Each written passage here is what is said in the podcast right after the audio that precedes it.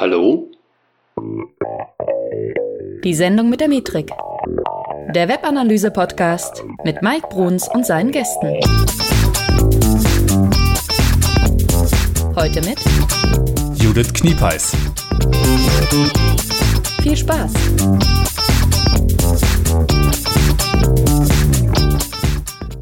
Hey Analyseheld, hier ist der Mike. Herzlich willkommen zu einer neuen Folge, die Sendung mit der Metrik. Heute mit einem Thema, das unglaublich viele, vor allen Dingen in meinem Umfeld, das ganze letzte oder vielleicht sogar die vergangenen Jahre beschäftigt hat, nämlich wie komme ich eigentlich an Man- oder Women Power in der Webanalyse? Was muss ich dafür tun, um Leute zu recruiten?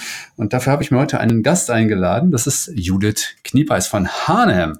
Und die sind halt recht gut spezialisiert Vorab gestatte mir einen kurzen Hinweis auf mein Hörbuch Dein Weg zum Webanalysten. Dazu wird es am Ende der Folge noch ein bisschen mehr Input geben. Wenn du das Hörbuch haben willst, in den Shownotes findest du einen Link, wo du dich in die Liste eintragen kannst und du wirst auf jeden Fall vorab schon informiert, ähm, bevor das Produkt offiziell live geht. Und naja, nochmal einfach, es ist einfach ein Haken heutzutage, Webanalysten zu finden. Das ist eine relativ, ich will nicht sagen eine junge Disziplin, aber Webanalysten wachsen nicht auf Bäumen und in Zeiten von IT-Fachkräftemangel sitzen wir nun mal da und müssen irgendwie gucken, wie wir an die Leute kommen, die wir eigentlich so dringend benötigen.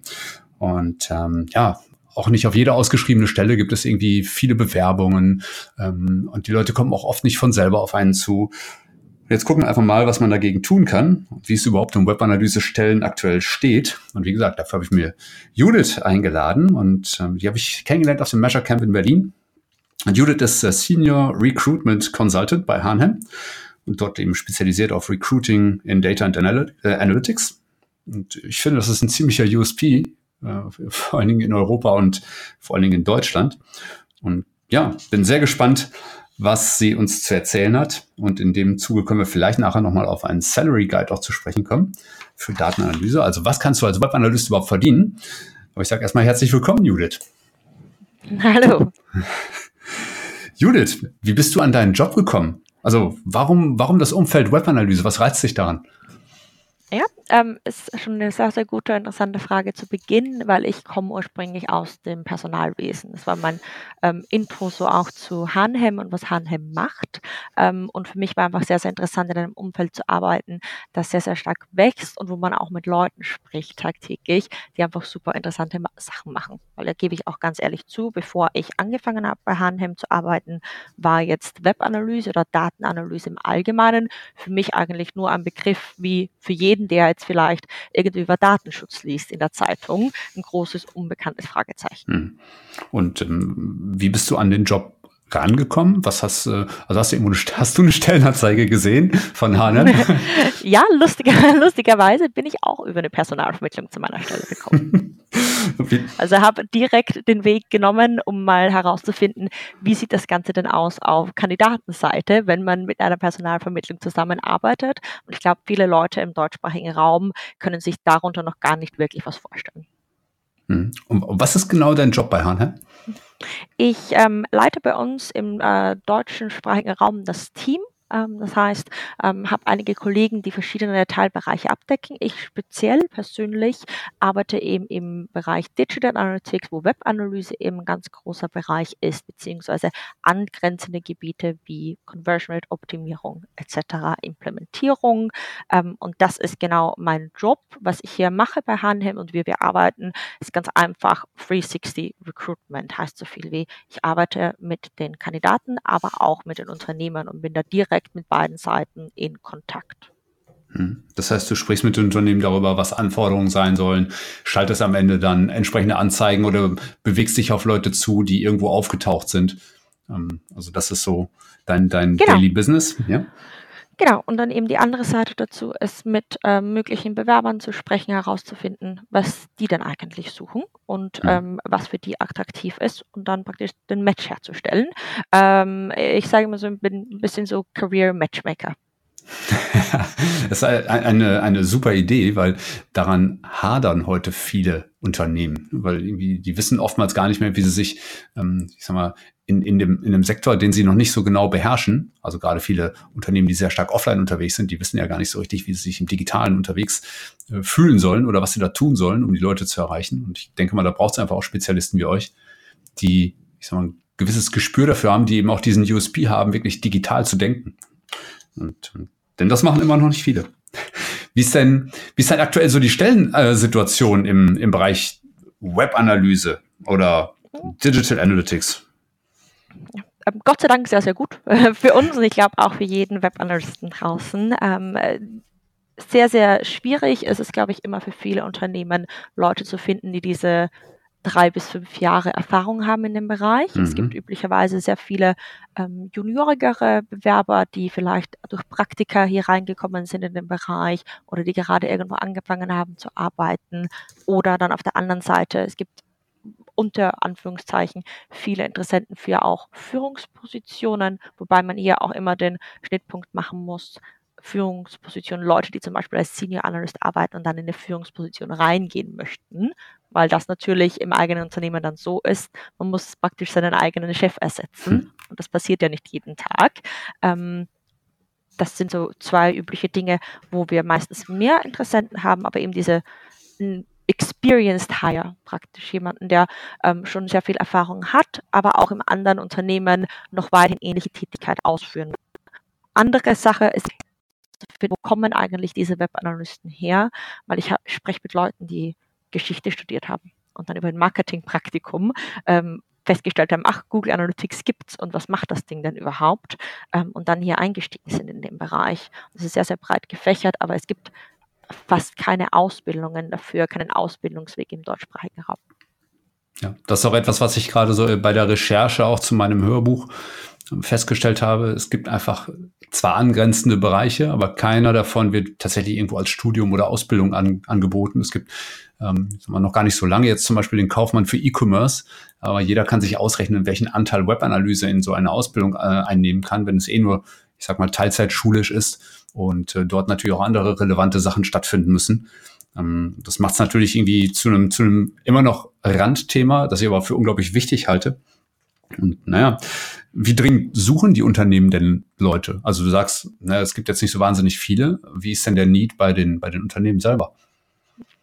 äh, sehr, sehr groß. Es gibt sehr viele Unternehmen, die mittlerweile versuchen, Leute hier einzustellen. Webanalyse ist üblicherweise ein Punkt, wo man, auch wenn man erst angefangen hat, Dinge online zu vertreiben oder online zu werben, relativ schnell auch wissen möchte, was bringt uns das denn eigentlich. Und man sieht auch recht schnell Ergebnisse damit. Es lässt sich leicht umsetzen und Leute verstehen diese KPIs auch und wissen, okay, gut. Es gibt dann auch das Marketing-Team, das sagt, ach, da könntest du mir nochmal helfen. Gibt es denn hier auch Zahlen dafür? Ähm, das heißt, üblicherweise sehr, sehr viele Leute, also E-Commerce sowieso, aber auch Retail und erweitertes Handelsunternehmen. Was ich dazu zählen, sind immer Dinge wie Versicherungen, Banken, Telekommunikation, Medienunternehmen, die jetzt vielleicht kein Handelsunternehmen sind, wie zum Beispiel Edeka oder Rewe, aber die ja auch im Endeffekt Dinge online absetzen wo die KPIs natürlich teilweise ähnlich sind, andere Bereiche, wo wir sehr stark auch Zunahmen sahen, sind zum Beispiel Industrie beziehungsweise B2B-Plattformen, also Automobilhersteller, Stahlhersteller, alles Mögliche, was irgendwie B2B sein kann, mhm. ähm, wo Unternehmen auch da angefangen haben, zum Beispiel digitale Plattformen zu haben, wo deren ähm, Leute auch zugreifen können. Und da gibt es natürlich auch Dinge, die man beobachten möchte. Und die dritte Seite sind immer Unternehmen, ich sag mal, breit gefächert Agentur, Consulting, Technologieanbieter, was wahrscheinlich auch noch immer ein großes Zeichen ist, dass Unternehmen noch nicht alle selbst einen Webanalysten dort sitzen haben oder ein großes Team, sondern da auch auf externe Unterstützung setzen, auf vielleicht eine Agentur oder ein Consulting-Unternehmen, das noch mehr Expertise hat, mehr Manpower, um Dinge umzusetzen. Und eben Technologieanbieter, die anfangen, in Deutschland auch Büros zu etablieren, die da auch ganz klar eine Marktchance sehen und sagen, das ist ein Markt, in dem wir uns auch bewegen müssen. Mhm. Würdest du tendenziell sagen, dass es mehr Agenturen gibt, die Leute suchen oder mehr Unternehmen, ganz gleich welcher Branche? Mhm. Es gibt mehr Unternehmen wie Agenturen, deswegen wahrscheinlich mhm. Unternehmen, aber ähm, im Allgemeinen ist, ist glaube ich, so, dass viele Leute, die in dem Bereich suchen, es haben Marken Namen sehr häufig eine große Anzugskraft. Heißt so viel wie große E-Commerce-Unternehmen oder bekannte Marken, die man immer sieht ähm, einfach jetzt mal ein paar rausgeworfen, irgendwie Adidas, BMW, Zalando. Das sind Dinge, mit denen wir als Kunde jeden Tag zum, zu tun haben.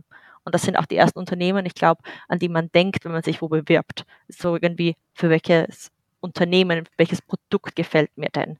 Ähm, und das zählen üblicherweise jetzt Agenturen zum Beispiel nicht wirklich dazu. Hm. Deswegen sind das eher Unternehmen oder Unternehmen, die jetzt vielleicht kein so ein Consumer Good sind, immer die Unternehmen, die sich historisch gesehen ein bisschen schwerer tun, Leute hm. anzulocken. Heißt aber überhaupt nicht, dass das für Leute, wenn sie mal darüber nachdenken oder erstmal dort für ein Bewerbungsgespräch sind, herausfinden, welche Projekte überhaupt umgesetzt werden, das nicht genauso attraktiv sein kann. Ja, ja, das habe ich auch immer mal wieder. Du äh, arbeitest dann plötzlich mit Menschen zusammen, deren Unternehmensnamen du in deinem Leben noch nicht gehört hast und dann stehst du vor einem Unternehmen mit 10.000 Mitarbeitern und denkst, meine Güte, warum habe ich das vorher nicht wahrgenommen? Das sind diese na, ich will nicht sagen Hidden Champions, ne, weil die ja doch eine gewisse Größe auch schon haben, aber die, die hast du einfach nicht auf dem Radar, ne, weil, weil die nicht im Regal stehen. Und ja, dann wird es natürlich schwer, das auch zu vermitteln, dass das ein guter Anbieter ist oder dass es das ein guter Arbeitgeber ist. Ne. Die müssen halt mit Skills dann glänzen, ähm, die vielleicht ein Markenartikler dann äh, nicht unbedingt hat. Wie erfolgreich ist denn die Suche nach, nach Webanalysten oder auch Leuten im Bereich Data Science überhaupt? Also, oder kannst du das irgendwo nochmal abgrenzen? Vielleicht zwischen, zwischen Branchen oder ob jetzt B2B, B2C einen Unterschied macht oder wovon konkret ist es abhängig, ob Unternehmen am Ende des Tages erfolgreich sind mit der Suche? Ich glaube, im Allgemeinen ist es sehr, sehr schwer zu sagen, weil für jede Person auch andere Dinge interessant sind. Das heißt, die eine Person zieht vielleicht ein Unternehmen vor, die andere einen Consulting-Job ähm, oder einen Agenturseitenjob. Ähm, Im Allgemeinen ist es aber, glaube ich, einfacher, eine Stelle zu füllen in einem Unternehmen, wo schon ein vorhandenes ähm, Team besteht von anderen Analysten, weil dann häufig auch mehr Flexibilität besteht in den Anforderungen, die jemand mitbringt. Man kann sich das, glaube ich, sehr, sehr gut vorstellen. Wenn man ein Analytics-System von Null aufbaut, braucht man natürlich jemanden, der sich sehr, sehr gut auskennt, der sehr viele Dinge auch wirklich selbst umsetzen kann der vielleicht auch schon viele Vergleichswerte aus der Vergangenheit mitbringt. Wenn ich jetzt aber ein Team habe, wo ich fünf bis zehn Leute sitzen habe, habe ich häufig schon einen Experten in bestimmten Dingen. Und wenn jetzt jemand kommt, der viele, viele Dinge mitbringt, aber vielleicht bei ein, zwei Dingen auch noch Hilfe braucht, das heißt ein gewisses Analytics-Tool oder vielleicht Programmiersprachen, dann ist es häufig einfacher, hier auch intern zum Beispiel Leute weiterzubilden und auszubilden.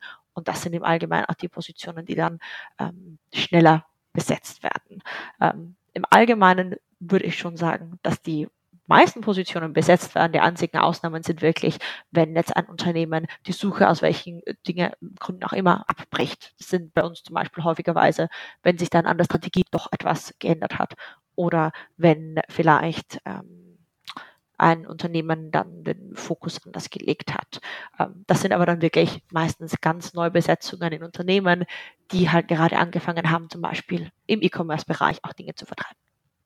Hm. Also grundsätzlich äh, höre ich daraus, es gibt eigentlich wohl Analysten, nur es finden nicht immer alle sofort zum Ziel.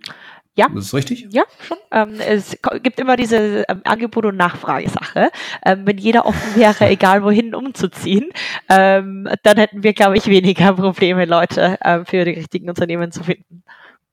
Ja, so, so in meiner Wahrnehmung ist da draußen immer noch ein, ein, ein Gap. Ne? Also es gibt immer mehr Unternehmen, die sagen, hey, das mit der Analyse, das finden wir super, wir würden gerne jemanden einstellen und äh, suchen dann ja, erstmal in der wilden, weiten Welt und finden nicht so schnell einen. Also ich kenne durchaus Unternehmen, die auch schon sehr lange, ein, anderthalb, zwei Jahre mitunter schon Stellenausschreibungen draußen haben, die aber nicht zum Erfolg führen. Und ähm, äh, wo holt ihr denn die Bewerber her? Also wenn es so viele da draußen ja, gibt. Ähm, es gibt leider nicht so viele, natürlich. Also es ist ein großes Problem. Es gibt mehr Stellen, wie es jetzt Leute gibt, die das machen. Das ist ganz klar.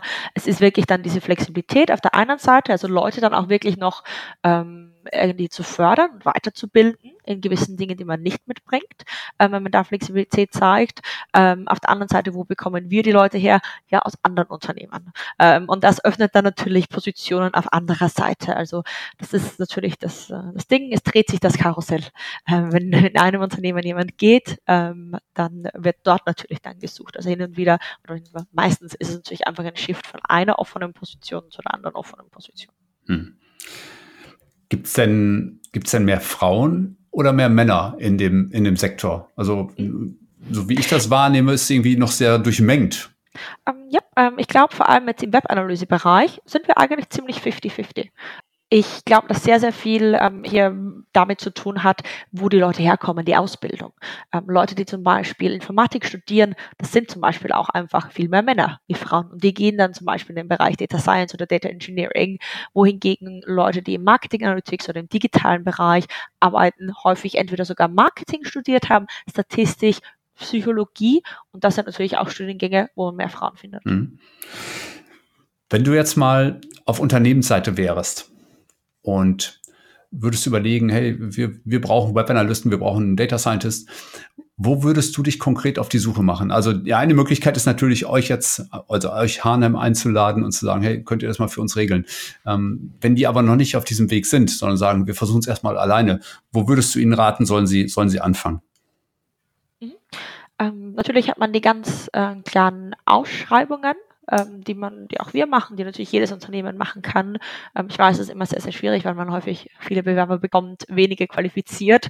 Ähm, und da ist natürlich eine große Frustration da. Ich glaube, heutzutage ist es einfach so, dass sehr, sehr viele Dinge über Active Resourcing, sei es dann ähm, über LinkedIn, Xing, wo auch immer, oder Events zum Beispiel, das eigene Netzwerk, ganz, ganz wichtig sind. Ähm, wer kennt die besten Analysten? Wahrscheinlich die Analysten im eigenen Unternehmen. Mhm. Das hat man natürlich nur, wenn man hier schon ein bestehendes Team hat, ähm, das vielleicht Freunde, Bekannte, äh, vielleicht auch Verwandte hat, die in dem Bereich schon arbeiten, die wissen, welche Meetups sind denn interessant, welche Events sind interessant.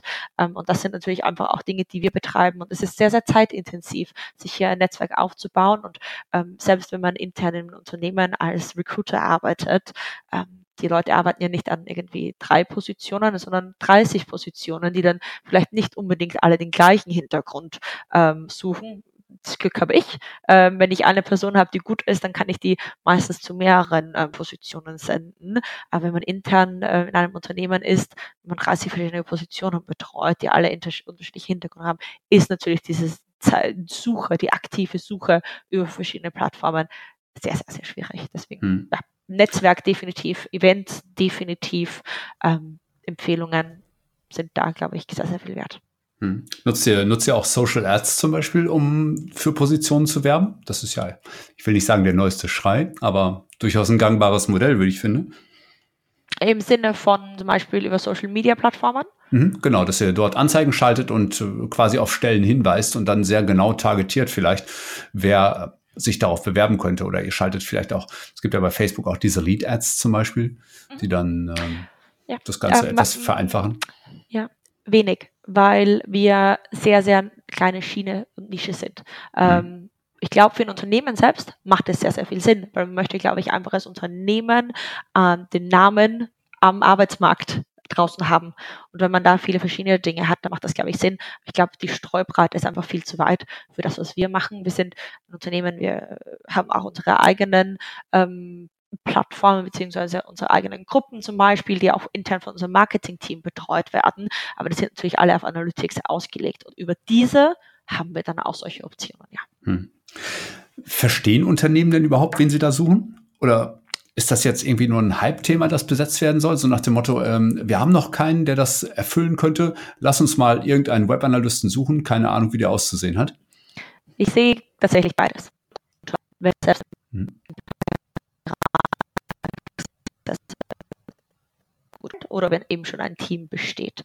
Ähm, es gibt aber natürlich den anderen Fall, wo ein Unternehmen wirklich von vornherein noch niemanden sitzen hat, der so etwas macht, wo man schon eine Idee hat, häufig auch im Zusammenklang mit Online-Marketing-Team, was man sich denn daraus verspricht, wo man schon mal ungefähr eine Idee hat, was soll die Person denn machen, wo man aber auch noch sehr, sehr offen ist.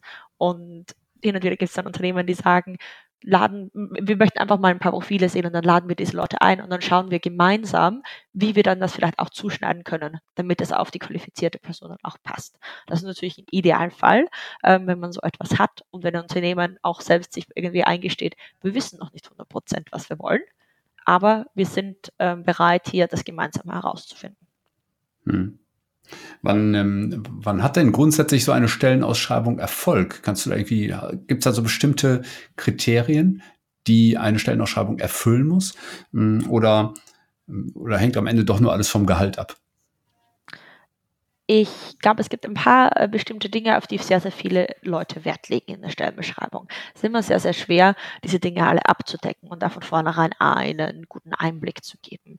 Ähm, ich halte es für sehr wichtig, dass man auch durchaus detailliert reingeht und auch sagen kann, das sind zum Beispiel die Tools, mit denen wir arbeiten oder der Tech-Stack, den wir schon implementiert haben. Leute sind üblicherweise sehr, sehr interessiert daran, was schon aufgebaut ist. Es ist natürlich schwer, das alles in einer Anzeige irgendwie ähm, zu beschreiben.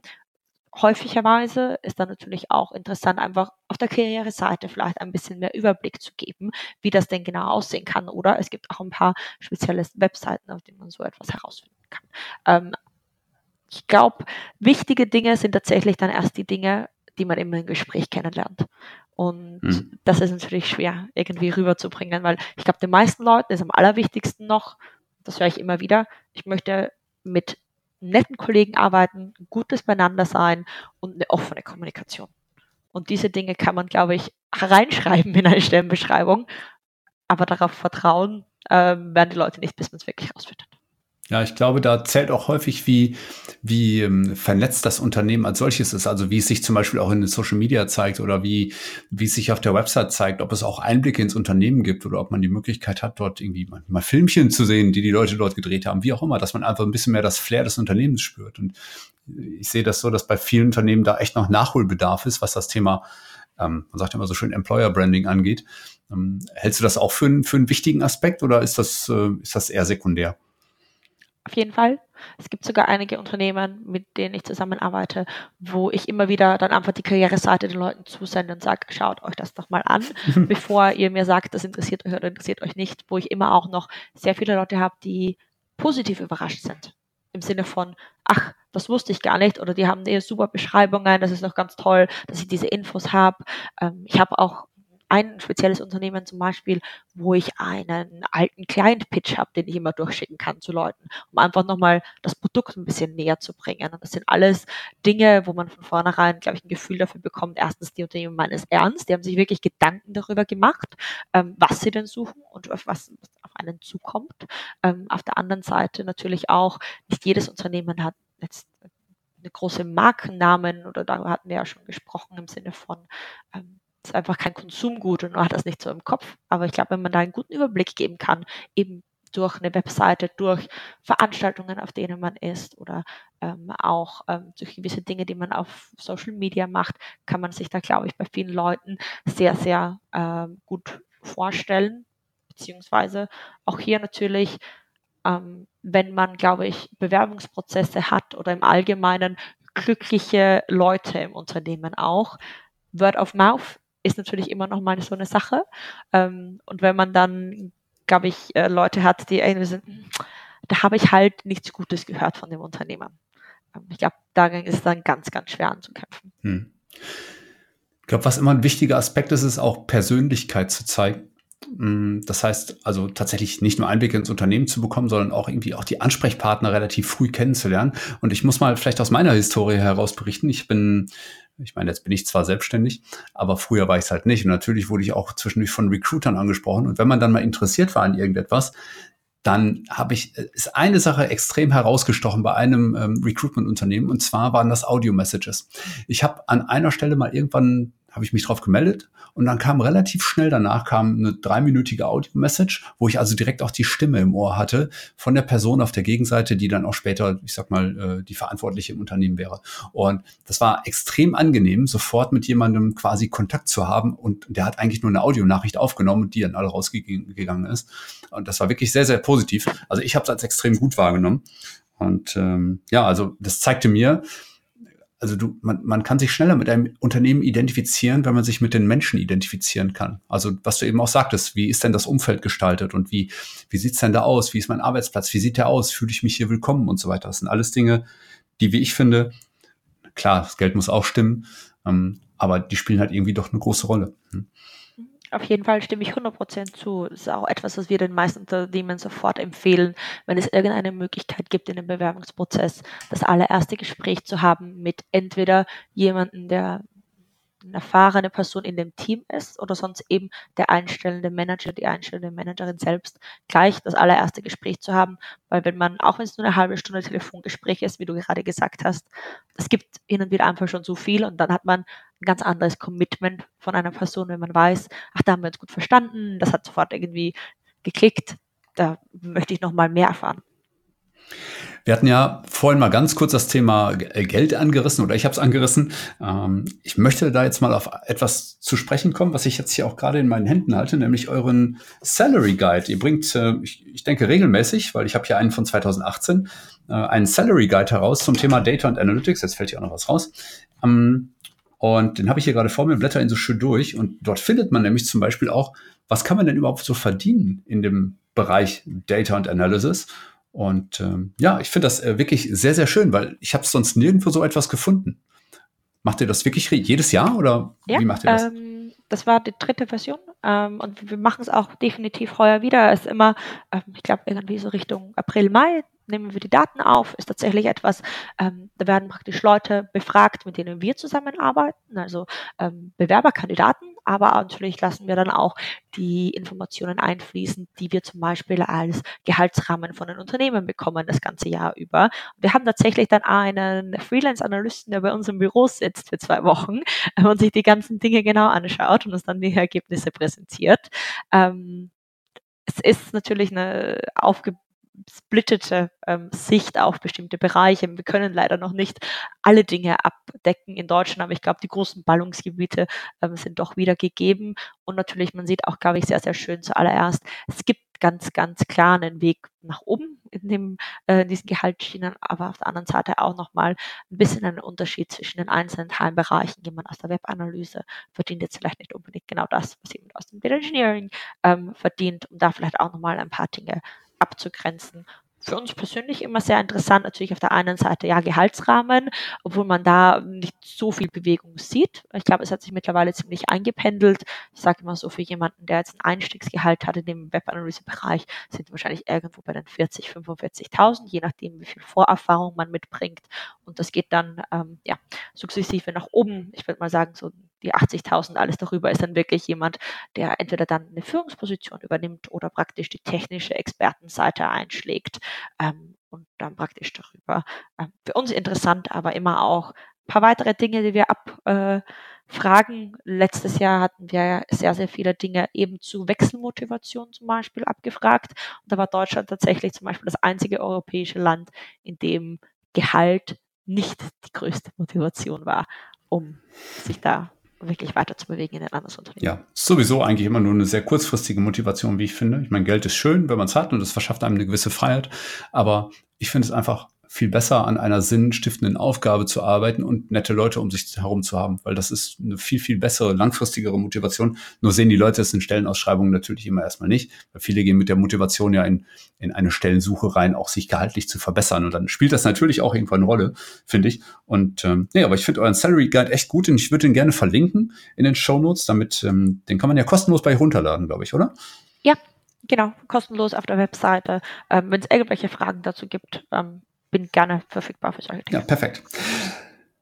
Welchen Stellenwert hat denn, hat denn das Thema Weiterbildung? Also zum Hintergrund, ich nehme gerade ein Hörbuch auf und ähm, möglicherweise ist es zum Zeitpunkt der Veröffentlichung dieser Aufnahme jetzt auch schon erschienen. Und ich habe bei diesem Hörbuch unter anderem den Punkt Fortbildung mit drin gehabt. Fortbildung, Weiterbildung.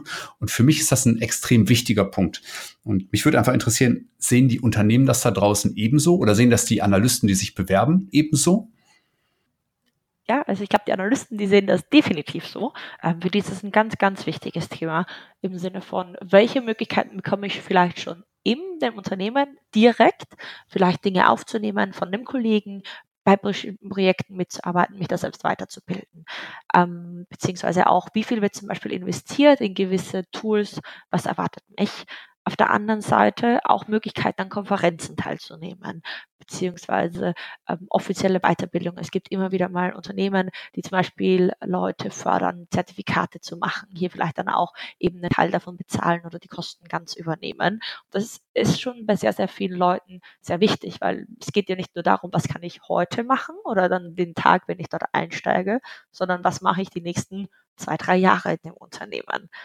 Ich glaube, bei Unternehmen ist es noch nicht immer ganz so angekommen, was diese Dinge angeht. Wenn man nachfragt, ja, was macht ihr denn zum Beispiel für Fort- und Weiterbildung, das kann ich den Leuten sagen, dann wird immer gesagt, ja, machen wir. Ähm, aber es ist relativ ähm, selten gegeben, dass es wirklich einen ganz, ganz klaren ähm, eine Formulierung gibt, was denn angeboten wird, sondern häufig einfach auch mit den eigenen äh, Manager zu besprechen. Was natürlich klar ist, wenn ich ein Unternehmen habe von 300 Leuten plus, wenn dann vielleicht drei davon Analysten ist, ist halt sehr, sehr schwer, ähm, allgemein hier etwas einzuplanen und fürs ganze Unternehmen anzubieten. Sehr spezifisch.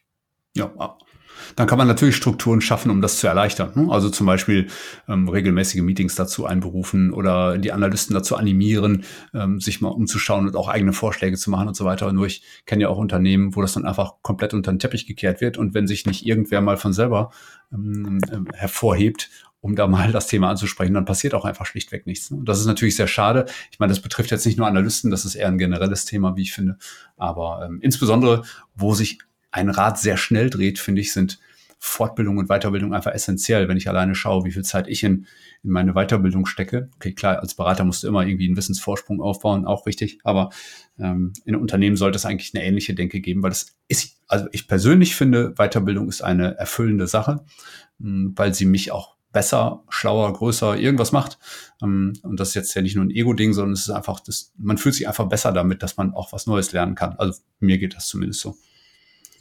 Ist definitiv etwas, mit dem sich ein Unternehmen auch herausheben kann. Ja. Wo man sagen kann, diese Dinge bieten wir an. Ähm, oder auch Beispiele aus der Vergangenheit, auch wenn man jetzt nichts hat, was man aktiv immer anbietet, zu sagen, wir hatten zum Beispiel diesen Kollegen, der hat im letzten Jahr XYZ gemacht.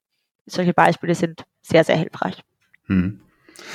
Mm, wie flexibel müssen Unternehmen denn heute sein, wenn sie, wenn sie Webanalysten einstellen wollen? Also ich rede jetzt mal so vom Thema Arbeitszeiten oder Standort oder auch was so schlussendlich vielleicht den Einfluss im Unternehmen sogar angeht, also auch organisatorische Flexibilität. Wie, wie, wie siehst du das, diesen Punkt?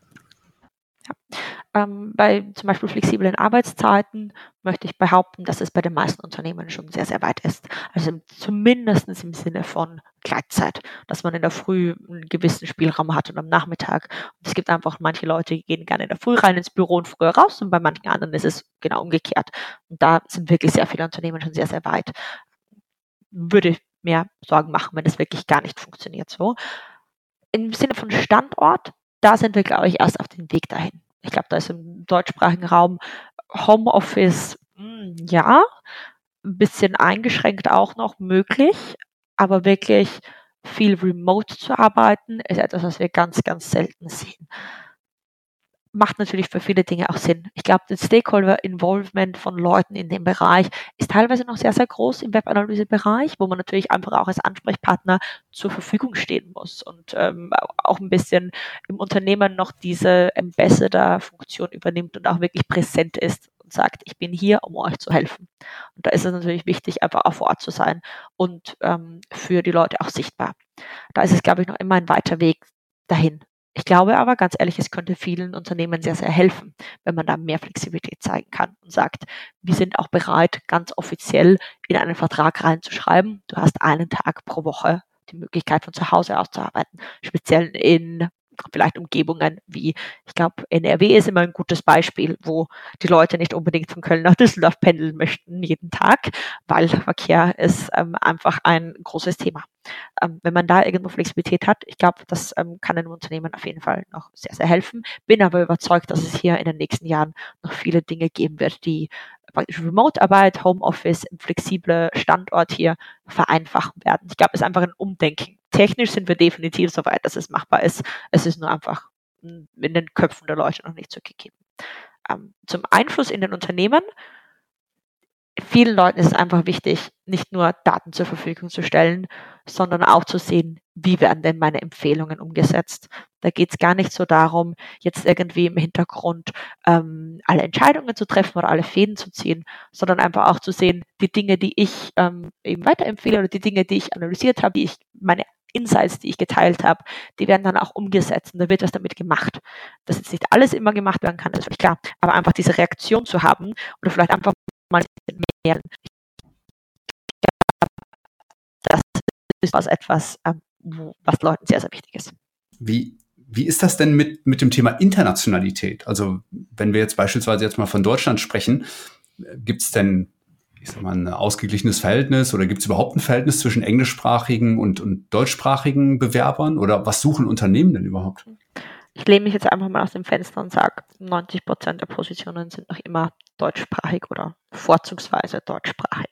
Ähm, Im Sinne von, wir würden uns es vielleicht überlegen, jemanden einzustellen, der nicht ähm, perfekt Deutsch spricht.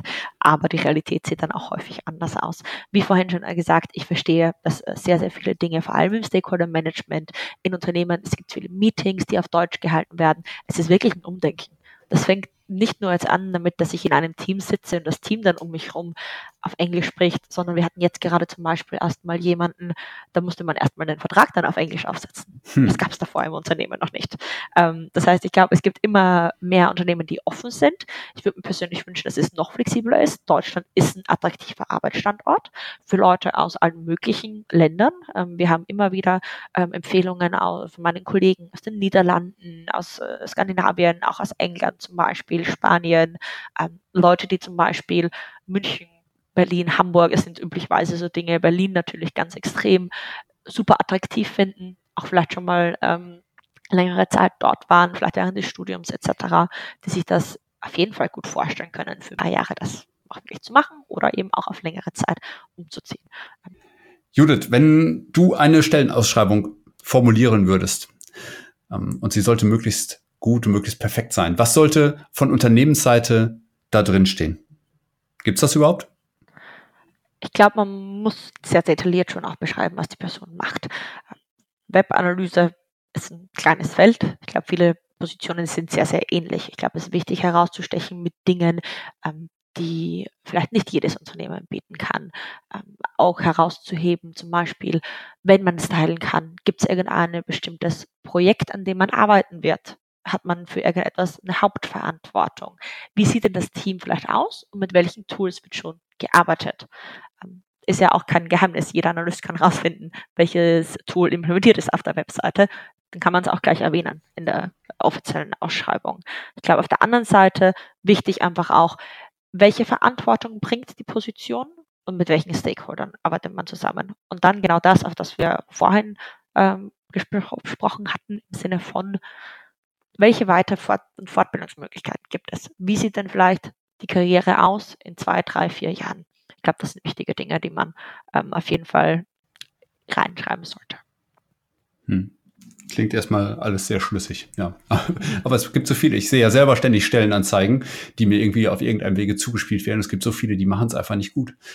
Da kommt man nachher aus der Stellenausschreibung raus und weiß nicht, worauf würde ich mich hier überhaupt bewerben. Ich meine, unabhängig davon, ob ich das jetzt will. Ne? Aber ähm, ich glaub, das ist schon interessant. Ja, schwierig ist vor allem, wenn man sehr, sehr offen ist. Wenn man sagt, wir würden jemanden einstellen, der ein Jahr Erfahrung hat, aber idealerweise ist es jemand mit fünf Jahren Erfahrung. Weil hier eine Stellenbeschreibung zu schreiben, die genau beide Bereiche abdeckt, ich glaube, ist unmöglich. Weil niemand, der vielleicht drei Jahre schon im Beruf ist, ähm, sucht als nächsten Schritt das, was jetzt jemand sucht, der vielleicht ähm, durch Praktika und Werkstudententätigkeit jetzt dann den ersten Einstieg sucht. Ja, klingt gut. Judith, ich glaube, wir kommen gleich zum Ende. Ich würde dich jetzt zum Abschluss nochmal bitten, mir vielleicht drei Tipps zu geben, die du unternehmen kannst oder äh, die du Unternehmen geben kannst oder vielleicht bisherigen Einzelkämpfern, ähm, wie sie sich mit dem Thema Recruiting mal beschäftigen sollten. Mhm. Ich glaube, äh, ein Thema ist ganz wichtig, was wir vorhin angesprochen haben, Anforderungen festzulegen was sind denn die Must-Haves für uns und wo gibt es für uns Flexibilität? Und solange man sich noch nicht sicher ist, was man denn eigentlich sucht, auch ehrlich zu sein und sagen, wir sind uns noch nicht sicher, wie können wir das vielleicht gemeinsam herausarbeiten? Sei das dann intern im Unternehmen oder vielleicht extern, auch vielleicht mit Partnern, mit denen man zusammenarbeitet. Muss jetzt kein Recruitment-Unternehmen sein, aber zum Beispiel vielleicht ein Freelancer oder eine Agentur, die bisher unterstützt. Da gibt es ganz viele Leute, die einem sicher aushelfen können. Andere Sache, das ist ein sehr schnelllebiger Markt, die Analysten. Und wenn man zwei Wochen zwischen zwei Gesprächen hat, zwei Bewerbungsgesprächen, dann hat die Person vielleicht schon ein Angebot von jemand anders angenommen. Hier eine gewisse Flexibilität zu zeigen, kann einem wirklich sehr, sehr helfen. Das heißt jetzt nicht, dass man eine übereilte Entscheidung treffen soll. aber natürlich sich einfach mal zu überlegen, wie können wir vielleicht einen Prozess ein bisschen abkürzen oder vereinfachen. Gibt es vielleicht mehrere Gespräche, die man an einem Tag machen kann und eben diese persönliche ähm, Beziehung herzustellen, über die wir vorhin gesprochen haben. Ich glaube, das Letzte ist vielleicht etwas ähm, auch von unserer Seite kommend als Personalberater. Partner wirklich auch gezielt auszuwählen, äh, wenn man eine gewisse Expertise sucht. Es gibt wahrscheinlich irgendwo da draußen einen Nischenanbieter, der genau das macht, ähm, auch wirklich ein bisschen was einzufordern von Unternehmen und zu sagen, wie macht ihr das? Wie kann ich mir das denn so vorstellen? Eben auch mal sich persönlich kennenzulernen, einen Pitch zu machen. Ich glaube, jedes Unternehmen sollte bereit sein, das auch zu tun, wenn man wirklich auf langfristige Partnerschaften setzt ähm, und da wirklich auch gezielt eine Auswahl zu machen. Ja, klasse. Ja, ich denke auch, dass in dieser komplexen Welt, die auch immer mehr Jobs bereithält, die wir auch zum Teil erstmal im ersten Schritt gar nicht verstehen, dass wir natürlich auch ein bisschen auf externe Hilfe angewiesen sind. Ne? Und deswegen glaube ich auch, dass das wohl da manchmal darin liegt, sich mit klugen Köpfen da draußen zu unterhalten darüber, wie so etwas aussehen kann. Also ganz gleich jetzt, ob das jetzt ein Recruitment-Prozess ist oder ob das ein Analyseprozess ist, was auch immer. Es wird halt immer komplizierter. Ne? Ja, Judith, super. Das waren tolle drei Tipps und vor allen Dingen war es ein tolles Gespräch. Und ähm, bin dir sehr, sehr dankbar dafür, dass du, ähm, dass du dir die Zeit genommen hast, ähm, da mitzumachen und hier mal ein bisschen auch zu erklären, warum das manchmal auch nicht so einfach ist, Leute zu finden. Vielen Dank auch von meiner Seite. Es hat mich sehr gefreut. Ähm, Wenn es irgendwelche Fragen gibt, äh, bin auf jeden Fall verfügbar. Bin online relativ einfach zu finden. Sehr schön, Judith. Okay, dann hab vielen Dank. Danke auch an dich, lieber Hörer, dass du dabei warst bis hierhin und ich hoffe, du konntest eine Menge mitnehmen. Ähm, vielleicht ja auch für deine nächste ähm, Bewerbung. Ja, vielleicht kannst du da auch auf ein paar Dinge mal hinweisen, die das Unternehmen direkt besser machen kann, schon im Recruiting-Prozess. Du wirst wahrscheinlich auf offene Ohren stoßen. Okay, dann würde ich sagen, bis zum nächsten Mal. Macht's gut. Tja, wenn du mehr wissen willst, was es mit Webanalyse so auf sich hat und wie du sie wirklich wirklich für die Optimierung deiner Website oder, oder deines Online-Marketings nutzen kannst oder für dein Unternehmen, dann melde dich mal bei meinen Seminaren an. In diesem Jahr wird es wieder einige offene Seminare geben und ich würde mich wirklich freuen, dich da begrüßen zu dürfen. Und wenn du selbst Analyseheld werden willst, dann hol dir mein Hörbuch, Dein Weg zum Webanalysten. Den Link dazu findest du in den Show Notes. Es wird wohl im März erscheinen, aber du kannst dich jetzt schon in die Liste eintragen und wirst dann schon vor dem normalen Launch zuschlagen können. Ich freue mich auf das nächste Mal. Bis dahin.